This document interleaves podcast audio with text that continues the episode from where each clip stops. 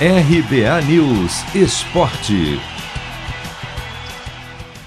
Flamengo atropela o Olímpia outra vez, garante vaga na semifinal da Libertadores e fica no aguardo de Barcelona de Guayaquil ou Fluminense.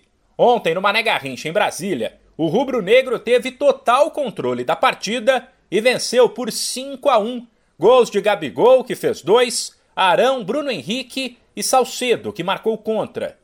Isso porque o time, que tinha vencido o duelo de ida das quartas de final por 4 a 1, tirou o pé em alguns momentos, no sentido de não pressionar lá na frente e deixar que o adversário viesse para cima.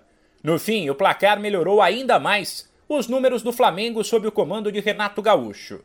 Em 11 jogos, são 10 vitórias, apenas 9 gols sofridos e 36 marcados.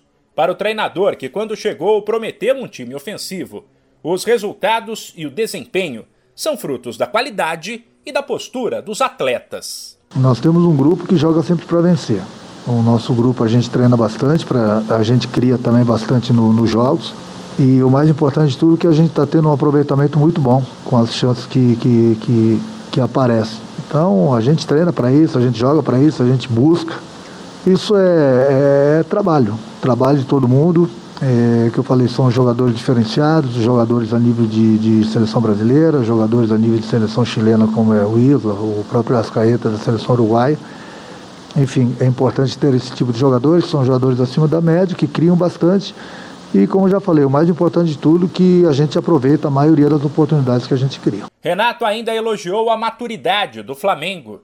O Olímpia, que não tinha nada a perder, e tentou esquentar o jogo antes ao dizer, por exemplo, que viria mais motivado, porque não gostou da arbitragem da partida no Paraguai.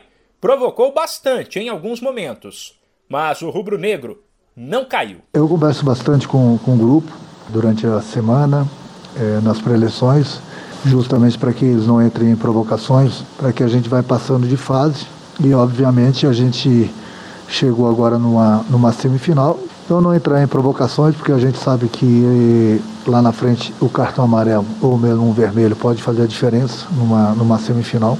Sempre peço calma para eles e peço sempre que eles não provoquem o adversário, a minha equipe não provoca, a minha equipe tem o maior respeito sempre pelos adversários. O maior respeito que a gente pode ter é fazer gols. É o que a gente tem feito. A definição do adversário do Flamengo entre Barcelona e Fluminense será hoje às nove e meia da noite no horário de Brasília.